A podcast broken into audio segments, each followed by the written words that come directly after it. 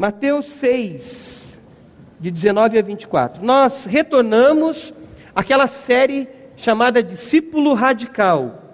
Várias mensagens já aconteceram, estão no nosso site.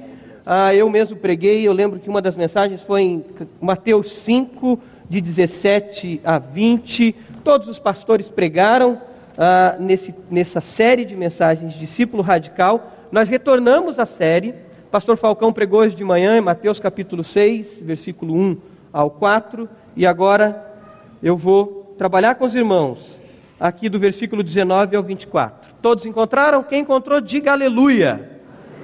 Quem não encontrou, diga ai de mim. Nossa, não pode. Vamos lá? A palavra de Deus diz assim: palavras de Jesus. Não acumulem para vocês tesouros na terra, onde a traça e a ferrugem destroem, e onde os ladrões arrombam e furtam. Mas acumulem para vocês tesouros nos céus, onde a traça e a ferrugem não destroem, e onde os ladrões não arrombam nem furtam. Pois onde estiver o seu tesouro, aí também estará o seu coração. Vamos ler isso juntos? Pois onde estiver o seu tesouro, aí estará o seu coração. Mais uma vez, pois onde estiver o seu tesouro, aí também estará o seu coração. Os olhos são a candeia do corpo. Se os seus olhos forem maus, todo o seu corpo será cheio de luz. É, os olhos são a candeia do corpo. Se os seus olhos forem bons, todo o seu corpo será cheio de luz. Mas se os seus olhos forem maus, todo o seu corpo será cheio de trevas. Portanto, se a luz que está dentro de você são trevas, que tremendas trevas são. Ninguém pode servir a dois senhores, pois odiará um e amará o outro, ou se dedicará a um e desprezará o outro. Vocês não podem servir a Deus e ao dinheiro. Tem uma outra tradução que vai dizer: vocês não podem servir a Deus e às riquezas. E uma outra ainda, o Deus e a mamon. Quem que tem essa tradução que diz a Deus e a mamon? Algumas pessoas têm essa tradução. Esse texto me chama a atenção e eu quero começar por esse, por esse aspecto, por esse ponto em, em específico, que é vocês não podem servir a Deus e a mamon, servir a Deus e ao dinheiro. Me chama a atenção que Jesus trata a riqueza e Jesus trata o dinheiro como um Deus da mesma forma que nós encontramos no Antigo Testamento tantos povos em volta do povo de Deus que adoravam os seus deuses, e a adoração a esses deuses levava eles a determinados comportamentos na vida econômica, na vida social, na vida familiar, e isso acontecia ah, como oferta àqueles deuses que eles adoravam. Agora Jesus tratando sobre a questão dos bens, tratando sobre a questão da riqueza, ele diz que existe um Deus que nós podemos e que pode competir com a nossa adoração, com o nosso serviço, com o nosso culto ao único e verdadeiro Deus. E Jesus diz que esse Deus é Mamon.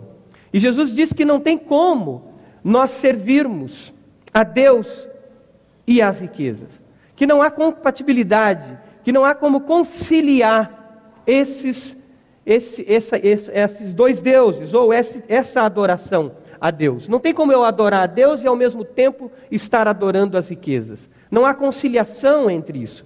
Jesus disse que se eu fizer isso, eu vou amar um e odiar o outro. Eu vou me dedicar a um e vou desprezar o outro. Não dá para conciliar as duas coisas. Embora seja uma, uma coisa que passa sempre pela nossa cabeça, é tentar conciliar.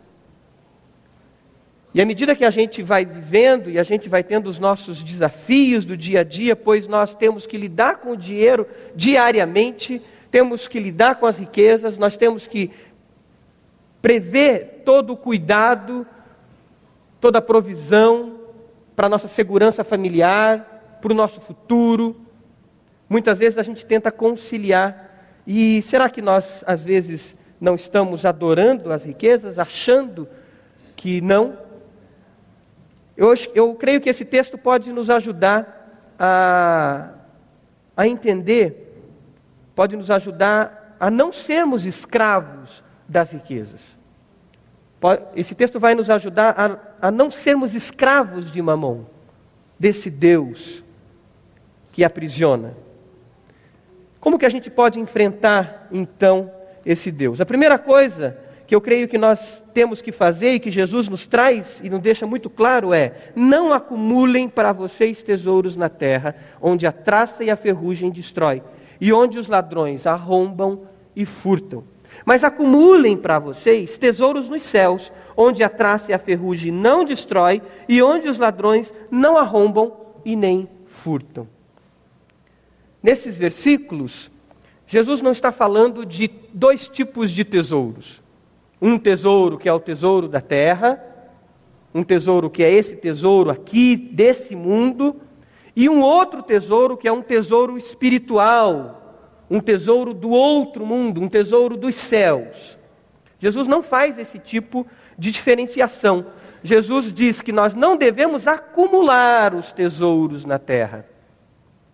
E ele diz: Nós devemos, vocês devem, acumular os seus tesouros nos céus. A tentação nossa de imediato, e que muitos grupos até fazem, é criar uma dicotomia, uma separação do que é material e do que é espiritual. E fazendo essa separação, o que é espiritual, então eu acumulo nos céus. O que é material é o que tem a ver com essa vida aqui, então ah, aqui é, é diferente. Eu lembro de um grupo que muitos familiares meus participam e participaram, alguns, um grupo cristão hum, que eu creio que hoje está distante dos caminhos de Deus, que se desviaram como grupo mesmo, essa denominação, e que esse grupo fazia muito essa separação. Esse grupo é, teve um, um, um, pastor que era diretor da Sociedade Bíblica Brasileira, pastor Adelso, e ele foi visitar um líder desse grupo religioso. O objetivo dele, como Sociedade Bíblica Brasileira, era vender Bíblias para esse grupo. Esse grupo, até os anos 70, foi um grupo que mais comprou Bíblia no Brasil. Uma denominação pentecostal muito forte. E aí, é, o pastor apertou a campainha lá da casa desse líder, e esse líder atendeu e disse: O assunto é material ou espiritual? Aí o pastor falou: Olha, eu, eu, vim falar sobre a Bíblia, eu vim vender a Bíblia, como vocês compram, etc. Né? Então tá, se o assunto é só a venda da Bíblia, negociação sobre venda de Bíblia, você pode entrar. Agora, se o assunto for espiritual, ou seja, conversar sobre a Bíblia, aí eu não posso receber o irmão. O senhor, né? O pastor falou: Eu não entendo, o pastor falou. Para mim, tudo é espiritual vender a Bíblia, negociar o valor da Bíblia. Quantas Bíblias a sociedade bíblica vai ter que produzir para você? Isso para mim é espiritual também. Na cabeça daquele líder religioso, existia uma separação entre o que é espiritual e o que é material.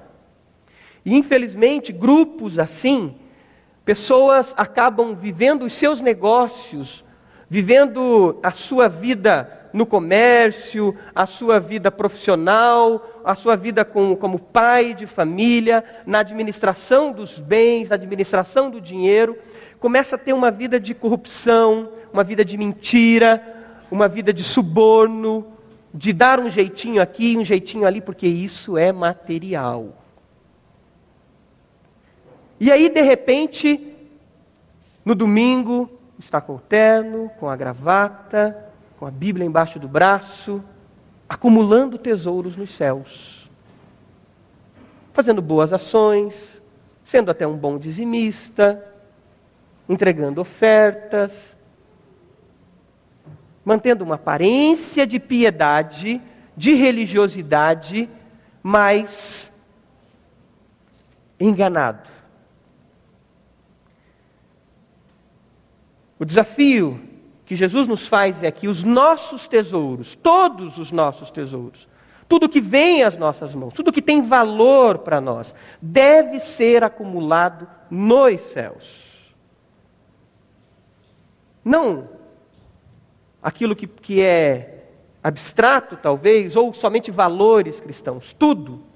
O carro que eu vou comprar, a casa, os bens, os meus filhos, a minha família, tudo isso deve ser colocado diante do Senhor.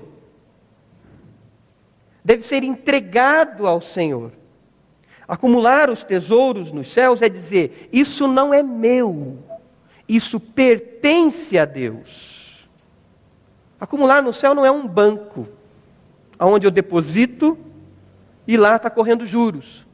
Mas faz parte dessa entrega cristã de vida ao Senhor, que a gente fala tanto e repete tanto, mas que ela tem um sentido profundo, que é a entrega de tudo que sou e que tenho. E quando eu entrego isso ao Senhor, quando eu acumulo isso nos céus, aquilo não é mais meu, aquilo pertence a alguém, aquilo pertence a Deus. Quando eu acumulo na terra, eu estou dizendo: isso está sob o meu controle, isto está sob o meu domínio, isso é meu. Essa história do meu, ela geralmente complica em início de casamento. Vocês que estão noivos aí já devem ter conversado sobre isso. Se não conversaram, converse, viu, Julie? Converse. né? Quem mais está noivo? Conversem. Porque quando você casar, não existe o meu. Quando a gente casa, existe o quê? O. Os homens, existe o quê? O. É o nosso carro. É a nossa casa. É o nosso filho não é o teu filho fez isso, a tua filha fez aquilo. É o nosso. E ali é um exercício de discipulado, é um exercício de caminhada cristã que às vezes dá uns atritos e demora um tempo para ajustar. Porque como isso é difícil. E quem não teve essa base discipular na palavra, com companheiros de fé, de uma caminhada conjunta, talvez até hoje sofra nessa área dentro da família. E talvez você precise fazer um curso do tipo Crawl, ou um curso Homem ao Máximo, Mulher Única, cursos que peguem princípios da palavra de Deus e de maneira discipular, com companheiros de fé, eles te ajudem a entender esse conceito do casamento, de que tudo é nosso. Exige o que daí? A gente sabe, para quem já passou por essa caminhada, que exige disciplina, exige oração, para que a gente entenda isso, porque sempre é o meu carro. Eu vou sair com o meu carro. Vocês... Não, é nosso. A mesma coisa exige com a vida com Deus. Quando nós entregamos a nossa vida ao Senhor, quando nós entregamos a Ele tudo, a gente precisa assumir uma nova disciplina de vida, que é a disciplina de que é dele, não é nosso mais. E isso faz mudar toda a perspectiva de vida. Isso faz mexer na nossa economia, a maneira com que a gente administra a casa. Isso faz, vai mexer com o nosso trabalho, quando a gente recebe o nosso salário, quando a gente vai fazer um negócio, quando nós vamos trocar de carro, quando nós vamos trocar de casa, quando a gente começa a sonhar em adquirir é, é, algo novo, quando a gente faz o nosso orçamento, quando a gente vai comprar roupa. muda tudo. O que acontece é que o nosso coração começa a ser colocado na eternidade. Só quando nós colocamos os nossos tesouros e o nosso coração na eternidade é que nós começamos a vencer essa potestade, ou esse demônio, ou esse Deus, como queiramos chamar, chamado Mamon. Ele tem que ser domado. Do contrário, a gente não consegue vencê-lo. Mas esses tesouros também podem existir na vida religiosa, na vida da nossa demonstração de espiritualidade até. Os fariseus acumulavam os seus tesouros espirituais na terra. Por isso a gente vê tanto Jesus tendo tantos embates com os fariseus. Você não vê Jesus tendo embate com pecadores. Atritos. Mas com fariseus, que eram homens orgulhosos, arrogantes na sua religiosidade, Jesus tem palavras pesadas e palavras duras. Mas esses homens eram homens, pessoas, que tinham os seus tesouros espirituais todos acumulados na terra. Então, o nosso tesouro nem sempre é o dinheiro, nem sempre são os bens, nem sempre é a nossa casa, nem sempre é o nosso carro, nem sempre são os nossos filhos, nem sempre é a nossa esposa, nem sempre é o nosso esposo, nem sempre é o nosso diploma, nem sempre são os títulos que nós temos, nem sempre é a nossa história, o tempo de experiência que eu tenho nisso ou naquilo outro. O tesouro pode se tornar também a nossa própria espiritualidade que acumulamos ela no lugar errado. É possível ser tentado a agir como os fariseus e nos colocarmos em pé nas beiras das praças para sermos vistos pelos homens, para batermos no peito e dizermos: Nós somos piedosos, nós somos religiosos. É uma piedade que tem como foco a glória pessoal. É uma piedade, uma religiosidade que tem como foco si mesmo, o seu próprio ego, o seu próprio umbigo. É uma tentação. O pastor Falcão, hoje de manhã, leu Mateus 6, 1, e dizia assim: Tenham cuidado de não praticar suas obras de justiça diante dos outros, para serem vistos por eles. Choca de imediato. Mas como é isso? E aí, se você está acompanhando a série, e você ouviu as outras mensagens, você vai encontrar um outro capítulo dentro do Sermão do Monte, capítulo 5, versículo 16, que diz assim: Assim brilhe a luz de vocês diante dos homens, para que vejam as suas boas obras e glorifiquem ao Pai de vocês que está nos céus. Tem uma contradição, parece, né?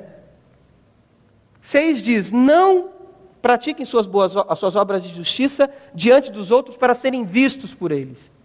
Mas o outro diz: Brilhe a luz de vocês diante dos homens para que vejam suas boas obras e glorifiquem ao Pai de vocês que está nos céus. Tudo nasce da motivação do nosso coração. E é uma linha tênue, uma linha difícil e fácil da gente passar ela e de nos tornarmos esses que acumulam tesouros espirituais na terra. Se nós lemos os versículos anteriores, do versículo 19, uh, ah, o contexto ali fala de oração e depois fala de jejum. E no contexto da oração ele diz: entra no teu quarto em secreto, fala com Deus que te vê em secreto, etc. E depois fala do jejum, né, lave o seu rosto, não se mostre abatido para que as pessoas vejam que você está fazendo jejum. A piedade, a religiosidade, a espiritualidade focada em nós mesmos é um peso. É um peso. É um fardo. E quantas pessoas estão sofrendo com esse acúmulo de tesouro na terra? E gera muito atrito, porque aquilo é meu, o ministério é meu, a célula é minha, eu sou líder dessa célula, porque esse e aquele age assim, porque aquele e aquele outro age desse jeito, a minha célula, a minha supervisão, o meu ministério, a minha rede, a minha área, o meu instrumento musical, o meu, o meu, o meu. E aí, quando a gente acumula esses tesouros, a gente abre essa brecha para aquele que é o ladrão, aquele que vem para matar, roubar e destruir Satanás. E ele vem e ele cria esses atritos. Nós temos que olhar para essa vida como passageiros, como aqueles que não são daqui. E esse é o grande desafio. Como aqueles que não pertencem a esse mundo mais.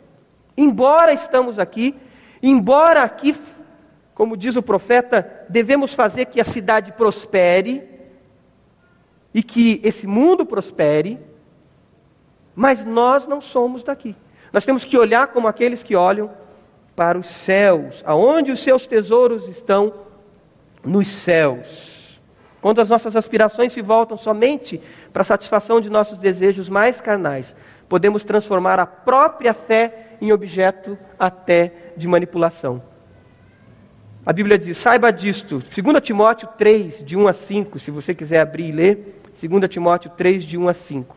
Nos últimos dias sobrevirão tempos terríveis. Os homens serão egoístas, avarentos, presunçosos, arrogantes, blasfemos, ingratos, ímpios, sem amor pela família, irreconciliáveis, caluniadores, sem domínio próprio, cruéis, inimigos do bem, traidores, precipitados, soberbos, mais amantes dos prazeres do que amigos de Deus, tendo a aparência de piedade, mas negando o seu poder. Segundo Timóteo 3, de 1 a 5. Depois você pode ler em casa. Tendo aparência de piedade, mas negando o seu poder. Tesouros, falsos tesouros espirituais na terra. Quem, o que é o nosso tesouro e aonde estamos colocando esse tesouro?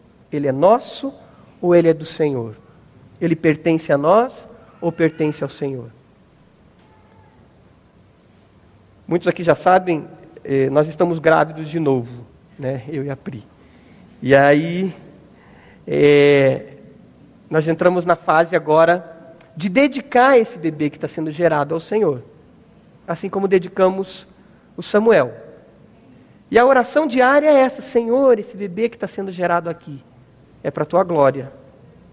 Esse bebê que está sendo gerado aqui é do Senhor.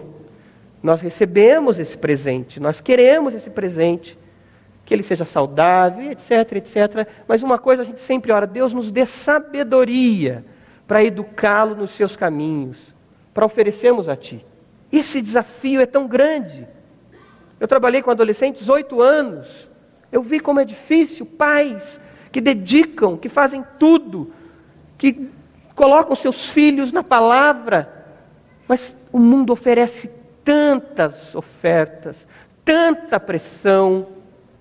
Um mundo longe de Deus e cada vez mais longe de Deus. Nesses oito anos nos adolescentes, de 2003 a 2006, eu peguei uma cosmovisão, um tipo de adolescente. De 2006 a 2011, 2010, é outra geração, outra cabeça. Uma geração antes da internet banda larga, outra geração pós-internet banda larga é outro mundo. Uma geração que eu peguei de, de, três anos, que a homossexualidade não tinha o poder que tem hoje. 2006 a 2010, um poder terrível da homossexualidade forte. E tantas outras questões que a gente poderia gastar a noite aqui falando. Muito rápido. Uma coisa que demorava 30 anos, 20 anos para mudar, em três anos as coisas mudaram. E aí ter um filho, ter uma filha, não são nossos, pertencem ao Senhor. E o desafio como mordomo de educar, de prepará-lo para que ele tenha um coração sem pedras, sem espinhos, sem aves de rapina que venham pegar a semente que está sendo lançada e que será lançada e que um dia, em nome de Jesus, vai germinar e vai ser bênção. É um desafio. Mas não é. Para mim, é para o Senhor. É dele e para a glória dele. As angústias geradas quando nós acumulamos os tesouros na terra são das muitas. E a sociedade vive uma angústia gigante por causa disso, porque o seu coração está na terra, está nesse mundo. Mas quando nós depositamos os nossos tesouros no Senhor, gera paz, gera alegria, gera contentamento. Tem um texto em Tiago, capítulo 4, que me chama muito a atenção, que diz: De onde vêm as guerras e contendas que há entre vocês? Não vem das paixões que guerreiam dentro de vocês? Vocês cobiçam coisas e não as têm, matam e invejam, mas não conseguem obter o que desejam. Tiago 4, de 1 a 4. Vocês vivem a lutar e a fazer guerras. Não têm porquê? Não pedem. Quando pedem, não recebem, pois pedem por motivos errados, para gastar em seus prazeres. Quando eu peço, quando eu saio da minha autoconfiança, quando eu saio da minha do meu endeusamento próprio. E eu peço, muitas vezes peço, para entesourar aqui, para acumular aqui. Que desafio! Pedir, porque a Bíblia manda pedir. O Senhor manda pedir. A Bíblia nos ensina a pedir, mas pedir com o coração no lugar certo. Pedir dizendo: Senhor, eu, isso é para o Senhor, isso é para a Sua glória, é para a Sua honra, não é para mim. Os tesouros, quando acumulados na terra, estão sujeitos a deteriorar. É o que a gente viu sobre a ferrugem, os ladrões. A beleza vai embora. A saúde passa. Semana passada eu estava dizendo para Pri: puxa vida, faz tanto tempo que eu não pego uma gripe, faz tanto tempo que eu não fico doente. Será que é a alimentação que a gente deu uma melhorada? Será que é a vitamina? Será que é o, o ômega que eu estou tomando, o peixinho lá? Será que é isso? Na segunda-feira, pum, dor no corpo. Na terça, mais dor no corpo. Quarta, quinta-feira eu estava arrebentado. Aí tinha que falar no culto de cura e libertação. Falei, Deus, eu preciso de cura, então eu tenho que ser curado lá. Aí na sexta, ontem, uma vontade de comer feijoada aqui. Fiquei de cama, de molho. O ladrão da enfermidade vem. A vida é tão frágil. A vida é muito frágil. Todos esses tesouros da terra, acumulados na terra, são sujeitos às intempéries, são sujeitos às ladrões, às traças, ferrugem. O maior gênio pode morrer delirando, a mais bela jovem irá sucumbir ao tempo, as belas feições se tornam feias, tudo parece nesse, perece nesse mundo. Os ladrões escavam e roubam, os muitos ladrões dessa vida estão à espreita. A vida é frágil. As enfermidades estão à porta. Os negócios podem mudar de um dia para o outro. Um colapso industrial, uma mudança. Tudo pode acontecer. Eu lembro que seis meses antes de casar, estava seguro, estava tudo bem. Um ano antes compramos um apartamento, estava tudo ok. Seis meses antes, vamos casar, está tudo certo. Quatro meses começo a perder clientes. Perco um, o maior cliente. Três meses, poucos dias depois, perde o outro. E a gente entra no casamento, primeiro mês de casado, sem condições de pagar o apartamento que tinha comprado, porque eu recebia 30% do que era o valor daquela prestação. E aí, né, todo que eu vendi de imagem para a Pri, toda aquela expectativa criada, graças a Deus, que o tesouro dela não estava na terra, senão ia ser difícil. Mas passa, passa muito rápido. E aí eu tenho um conselho para os jovens. Se eu tivesse naquele tempo aplicado os princípios da palavra de Deus, e tem um jovem aqui que era da Igreja Batista Moriá que lembra do meu tempo lá, que está aqui me olhando, já não é jovem, jovem casado. Carro zero na igreja, etc. e tal, né? Você viu o que, que deu? Eu era jovem, e o dinheiro ia embora. O dinheiro sumia. E um dia a mãe da Priscila chegou, a mãe da Pri chegou para mim e falou: Marcos, eu não quero me intrometer na sua vida, irmã Lucilene, mas o teu dinheiro está sendo abençoado? Eu fiquei muito nervoso com aquilo, sogra, né? Futura sogra se meter na minha vida, que petulância. Eu deveria ter ouvido aquele conselho e não ouvi. Seria muito bom que naquele tempo eu tivesse feito o curso do CRAU. Meu sócio disse assim para mim, Marcos, se você tivesse casado quatro anos antes, você tinha ficado rico. Porque o teu dinheiro sumia. Você ganhava muito mais e teu dinheiro sumia.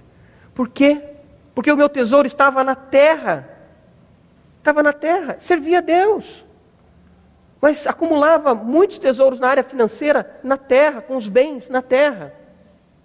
E de repente, vem o tempo das vacas magras, e eu não estava preparado como José estava preparado. Se eu, jovem, estivesse preparado, quando, vier, quando começasse a perder clientes, eu ia entrar no casamento com uma casa firmada sobre a rocha. E não uma casa firmada sobre a areia, como eu entrei.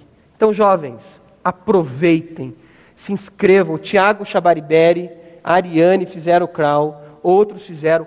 Vão para a palavra de Deus mas vão de maneira humilde e discipular, de dizer: Eu quero conhecer os princípios eternos da palavra de Deus, eu entendo que conhecendo eu vou prosperar, e Deus vai me dar bênção, e eu vou saber cuidar dos tesouros do Senhor e acumular nos céus. Jovens, aproveitem esse tempo. Mas existe um principal tesouro que a gente precisa acumular nos céus e tê-lo nos céus. O principal tesouro é a nossa salvação. Eu não sei se você já fez essa entrega de vida ao Senhor Jesus, mas é quando você entrega a sua vida ao Senhor, quando você dedica a sua vida integralmente ao Senhor, você é selado com o Espírito Santo da promessa. E lá em Efésios 1,13 diz que esse selo é um penhor da nossa herança. É uma garantia, um tesouro depositado que garante a nossa salvação. Esse é um tesouro que todos têm que ter.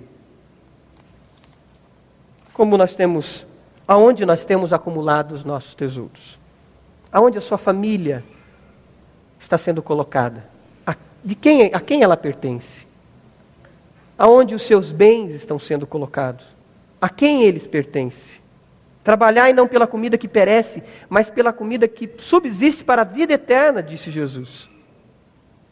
A gente não pode perder esse verdadeiro sentido de eternidade. É a única maneira da gente vencer esse essa potestade, esse Deus chamado Mamon. Segundo Pedro, capítulo 1, tem um texto maravilhoso. Você pode marcar também, 2 Pedro 1, capítulo 1, versículo 3, diz assim: Seu divino poder nos deu todas as coisas que necessitamos para a vida e para a piedade por meio do pleno conhecimento daquele que nos chamou para a sua própria glória e virtude. No seu divino poder nos deu todas as coisas que necessitamos para a vida. Os dons, os talentos, para a vida e para a piedade, para a nossa vida com Deus também, aonde nós estamos acumulando eles. Versículo 22 diz: Os olhos são a candeia do corpo. Mateus 6, 22 diz: Os olhos são a candeia do corpo. Aí Jesus usa uma ilustração dos olhos para falar sobre o nosso interior e falar sobre esses tesouros. Se os seus olhos forem bons, todo o seu corpo será cheio de luz. Mas se os seus olhos forem maus, todo o seu corpo será cheio de trevas. Portanto, se a luz que está dentro de você são trevas, que tremendas trevas são. Existem luz, luzes que podem ser falsas. E ele diz: se as luzes que estão dentro de você são trevas, que tremendas trevas são. É o que nós falamos antes. Podemos viver uma aparência de piedade. O jovem rico tinha uma, uma luz. Lembram do encontro do jovem rico com Jesus? Ele tinha uma luz. Um homem que conhecia a lei, um homem que praticava as boas obras, um homem que era dizimista, um homem que com certeza dava suas esmolas, tinha um coração, certa generosidade, mas quando Jesus mexe no seu tesouro e diz: Ok, agora você vai dar tudo aos pobres, você vai abrir mão, essa luz se revela como uma luz falsa. Os olhos são a candeia do corpo. Se os olhos forem bons, todo o corpo será cheio de luz mas se forem maus, o seu corpo será cheio de trevas. Portanto, se a luz que está dentro de você é treva, que treva horrível é. Os nossos olhos, ele nos leva, são portas da alma, ele nos leva a lugares bons e a lugares maus. Podemos nos alimentar através dele de bênção, mas também de maldição. Faz três meses que o médico me obrigou né, a trocar de carro, um carro sem embreagem, por causa do meu problema do joelho.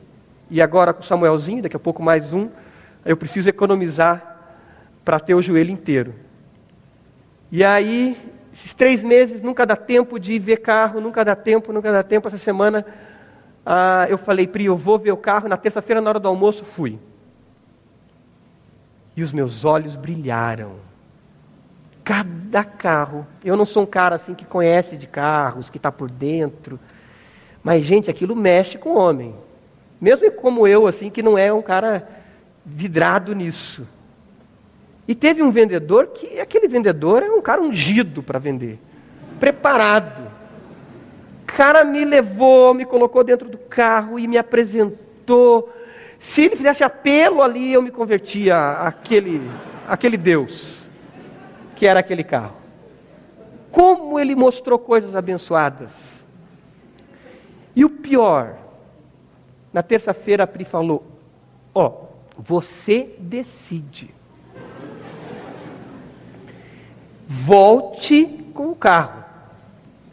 Porque eu acho que ela está cansada de ouvir reclamação de dor no joelho e tanta coisa, e porta-mala que é pequeno, do palio e tal, né? Volte com o carro.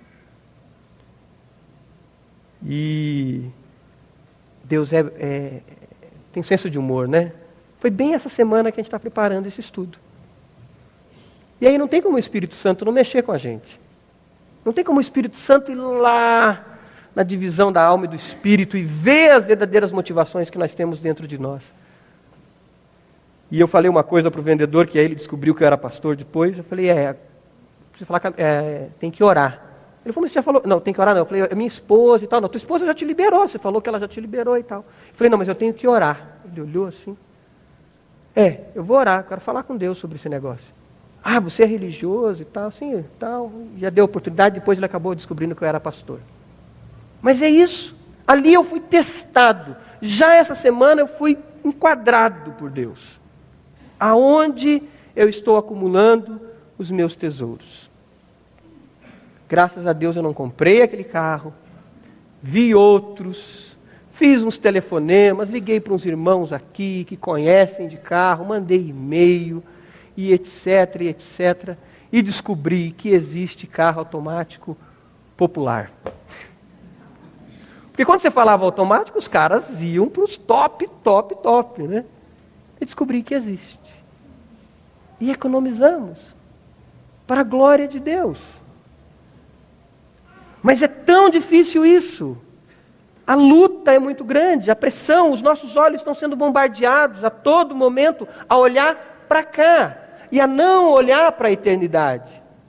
A acumular aqui e não acumular na eternidade. E é aí que a gente muda a maneira de ver as outras coisas que envolvem a espiritualidade. Como a gente vê o mendigo, como a gente vê os travestis que têm aqui perto da igreja, os comentários que nós fazemos quando vemos alguém que está desempregado há tanto tempo. Porque a nossa percepção começa a ser cegada, porque os nossos olhos estão cegados. Porque estamos alimentando o nosso interior com uma luz falsa do Deus desse século. E isso vai corrompendo a nossa alma. Vai corrompendo a vida da gente integralmente. Nossos olhos podem nos levar a amar mais esse mundo. Jesus disse: tenham cuidado para que os seus corações não fiquem carregados de libertinagem, bebedeira e ansiedades da vida. Ansiedades da vida.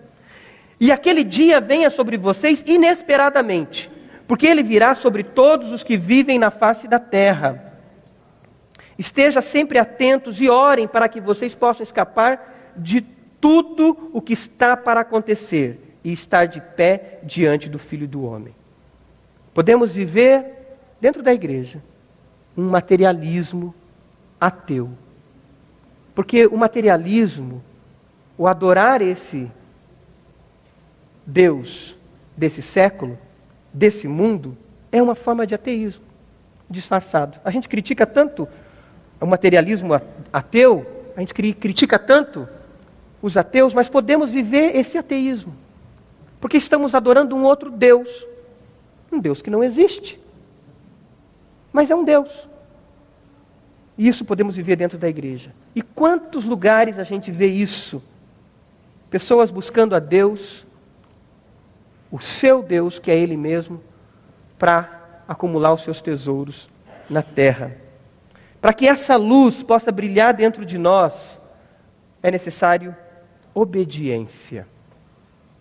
A maneira de domar esse Deus, Mamon, de domesticar e de afastá-lo, de pisar nele, como diz popularmente, pisar na cabeça da serpente, é obediência a Deus, acima de tudo. E aí começa com coisas básicas da fé cristã, básicas, coisas simples, por exemplo, como o dízimo. Que é uma coisa fácil. Embora eu fui aprender a ser dizimista no primeiro ano de casado. Porque esse era um dos motivos que eu não prosperava lá quando era jovem. Talvez a minha sogra, sogra descobriu que eu não era dizimista, sei lá. Mas, é, fui aprender depois de casado. Num momento de crise, de dificuldade de tomar a decisão de ser dizimista, no momento onde não tinha dinheiro.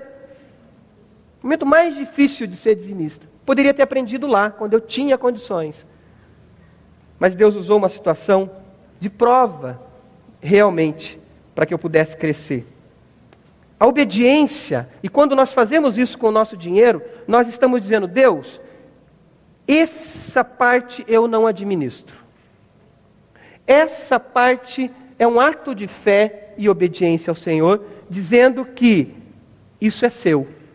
Está, não está sob o meu domínio, não está sob o meu controle. Eu não administro essa parte. É um ato de fé. E nesse momento nós envergonhamos Satanás e todas as brechas que ele usa, como Deus mamon, para nos aprisionar. Um passo de obediência. Separarmos ao Senhor, entregarmos ao Senhor. A igreja do primeiro século, isso era tão evidente e tão normal que o dízimo não é enfatizado. O que é enfatizado o quê? A generosidade e a liberalidade, porque era comum para o povo. O povo vinha e depositava tudo. Era uma igreja que impactou a sua realidade de maneira tão forte que nos primeiros dias da igreja, nos primeiros momentos daquela igreja, precisa eleger diáconos, precisa eleger pessoas que cuidassem da administração dos bens que estava vindo à igreja, para cuidado com as viúvas e os pobres e os necessitados, porque aquela igreja estava servindo a comunidade de tal maneira, e por isso tantas pessoas se convertiam, e por isso tantas pessoas eram alcançadas. O impacto da liberalidade daquele povo dos primeiros cristãos. A obediência é esse primeiro passo que a gente precisa fazer com os nossos bens. Dedicar ao Senhor a primazia, o principal, o melhor para Ele. E quando a gente entrega o dízimo, a gente faz isso.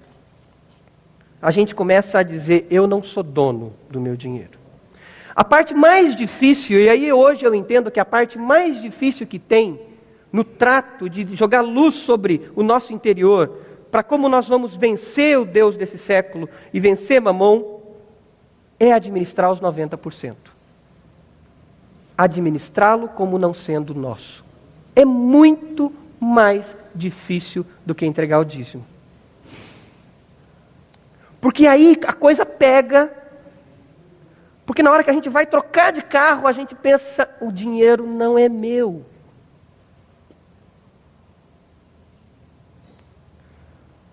Na hora que a gente vai comprar roupa nova, a gente pensa: o dinheiro não é meu. Na hora que a gente vai trocar de casa, a gente diz e pensa: o dinheiro não é meu. É muito mais difícil porque nós estamos administrando algo que não é nosso, como mordomos, como gestores, como administradores. E aí implica em vida de oração, irmãos. E nós vamos errar. Nós vamos fazer negócios errados muitas vezes. E vamos ter que nos arrepender. Como eu já me arrependi muitas vezes, dizer: Deus me perdoa. Por que, que eu me precipitei, me precipitei em fazer esse negócio? com o seu dinheiro. E nós vamos ter que nos discipular uns aos outros. Dentro de casa, com o consumo de água, como a gente é discipulado às vezes pelos pais adolescentes, jovens. Dentro de casa, com o consumo de água, com o consumo de energia. Nós estamos mexendo com dinheiro que não é nosso. É dinheiro sagrado, pertence a Deus aquela roupa que eu vejo, E me lembro de uma situação que caí numa tentação dessa e eu fui alertado: não compre essa jaqueta. E fui lá e comprei. E depois eu tive que pedir perdão a Deus, dizer: Deus, por que, que eu fui pagar esse preço nessa jaqueta? Eu precisava.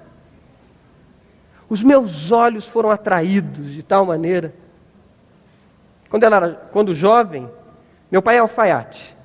Então eu tive a bênção de, graças a Deus, da roupa, meu pai me abençoar. Mas quando comecei a trabalhar, 18, 19 anos, para que, que eu vou andar com roupa feita pelo meu pai?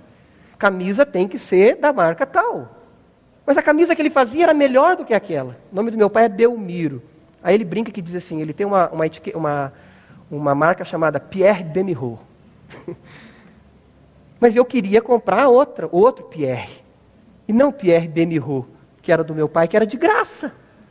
Eu comprava o tecido. Depois eu tive que aprender.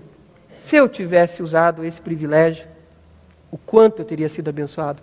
Mas eu não tinha percepção de que a Bíblia diz em Ageu 2: Minha é o ouro, minha é a prata, meu é o ouro. Salmo 24: Do Senhor é a terra e a sua plenitude.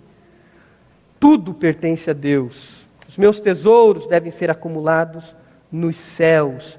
Se são dos céus, não são meus. Eu sou administrador dele.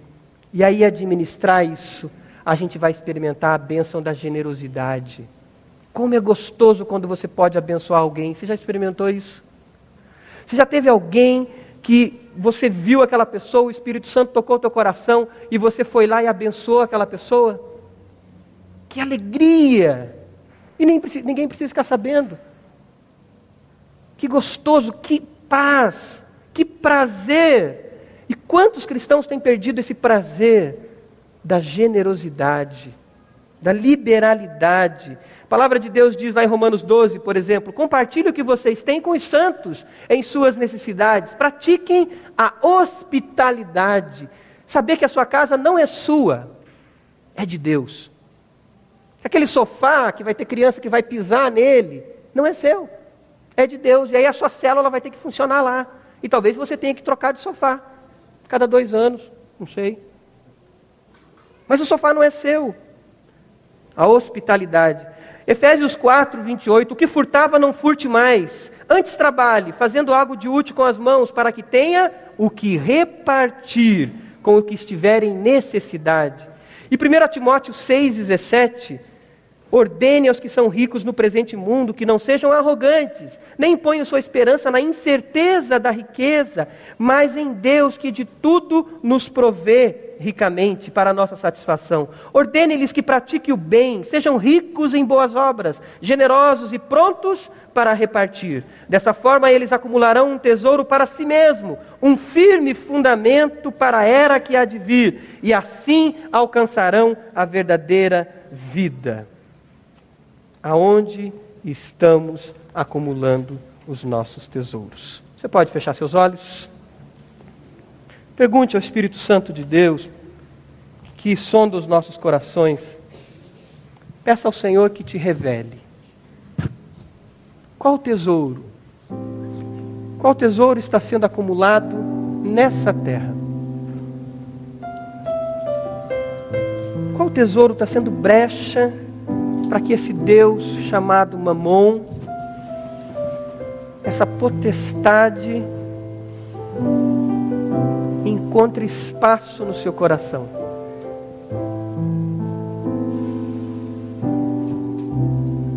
Enquanto a igreja ora e pergunta para o Senhor, clama ao Senhor. Eu quero falar também com aqueles que o Espírito Santo já falou seu coração, mas não entregaram a sua vida a Jesus ainda. Você conhece a Jesus, você gosta de Jesus, você vem à igreja, você vai de vez em quando até numa célula, mas você não deu um passo de entrega dizendo: Jesus, a minha vida é tua, e eu quero colocar o meu coração como tesouro nos céus. Eu quero colocar a minha vida guardada nos céus, para quando o Senhor voltar, eu possa me encontrar contigo e o Senhor já me conhecer como filho e como filha. Talvez você não deu esse passo de entrega ainda. Eu quero te desafiar nessa noite. Enquanto a igreja está perguntando coisas para o Senhor, quero desafiar você a entregar a sua vida ao Senhor, declarando: Jesus, tu és o meu Senhor, tu és o meu Salvador. Você entendeu isso? O Espírito Santo falou com você isso? Teu coração está ardendo para essa entrega? Levante uma das suas mãos e diga: Eu quero Jesus. Amém. Em nome de Jesus, receba o Senhor na sua vida como Senhor e Salvador. Amém, essa senhora. Receba o Senhor na sua vida como Senhor e Salvador. Tem mais alguém? Pode baixar a mão. Tem mais alguém? Levante uma das suas mãos, declarando: Amém, essa senhora. Receba o Senhor como seu Senhor e Salvador. Amém, esse Senhor, em nome de Jesus. Receba o Senhor como seu Senhor e Salvador. Amém. Tem mais alguém? Levante uma das suas mãos. Aleluia. Glória a Deus. Pergunte para o Senhor: qual é o tesouro que está sendo acumulado aqui? E se existe um tesouro que está sendo acumulado aqui, fala, Senhor, eu entrego ele a Ti agora. Se é o meu filho, eu entrego ele a Ti agora. Se é minha filha, eu entrego. Se é meu marido, eu entrego. Se é minha esposa, eu entrego se é minha casa, se são os meus bens, se é o meu carro, se é a casa que eu sonho ter, se é o carro que eu sonho ter, eu entrego a Ti agora. Fala isso para o Senhor. Espírito Santo de Deus, sonda os nossos corações. A palavra do Senhor já penetrou a divisão da alma e do espírito. Traz Ajuda, Espírito Santo, a cada um a ter forças. Capacita para que cada um possa declarar uma entrega total ao Senhor. Continua falando com o Senhor. Nós vamos cantar essa música. Enquanto nós cantamos, a primeira estrofe dessa música, fique de pé. Coloque-se de pé agora, enquanto nós cantamos a primeira estrofe dessa música. Eu quero convidar você que aceitou Jesus a vir aqui à frente para que nós possamos em comunhão caminhar com você. O pastor Falcão vai estar aqui, pastores, para orar por você. Mas cante-se essa música, fazendo dela uma oração de entrega tua ao Senhor. Dê esse passo, você que entregou a Jesus, vem à frente. Nós queremos conhecê-lo, conhecê-la e abençoar a sua vida, caminhando com você.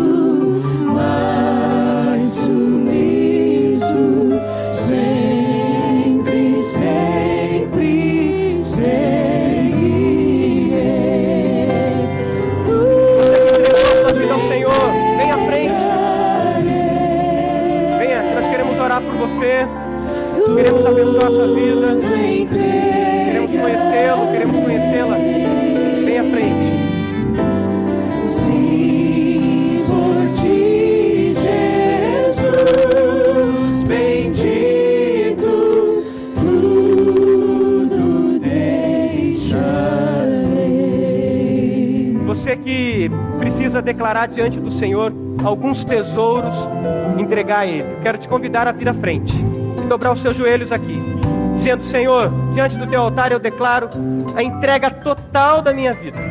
Eu não quero que nenhum tesouro daqui seja acumulado aqui, mas eu quero direcionar tudo que tenho e tudo que sou ao Senhor.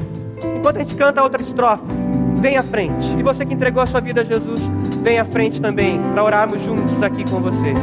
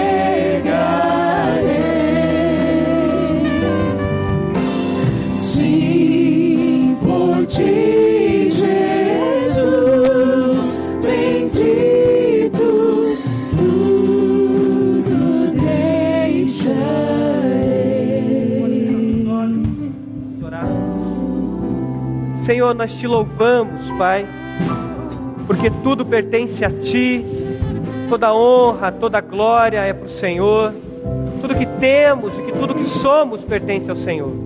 Eu te louvo, Pai, por esse Senhor e essa senhora que declarou Jesus como Senhor da vida deles. Te louvo, Pai, por essa jovem que declarou Jesus como Senhor da vida dela, essa jovem senhora que declarou Jesus como Senhor da vida dela.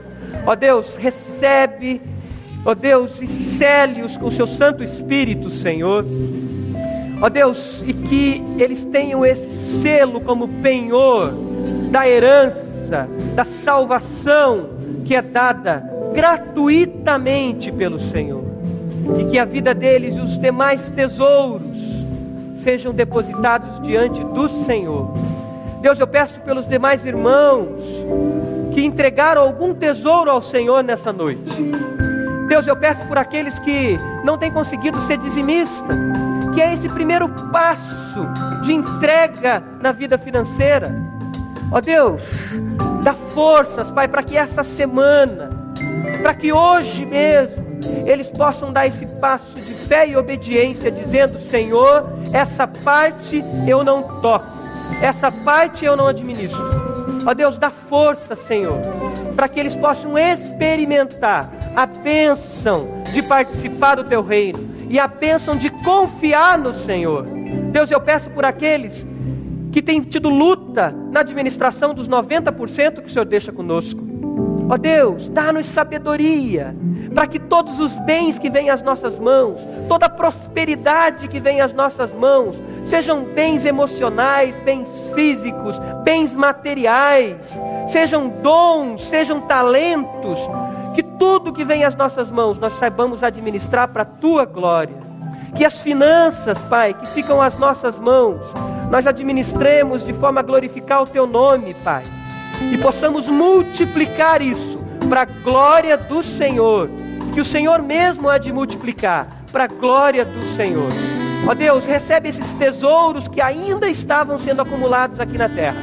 Recebe, Pai, para a glória do Senhor, que nós dedicamos tudo a Ti, em nome de Jesus. E os que creem dizem: Amém. Amém. Aleluia.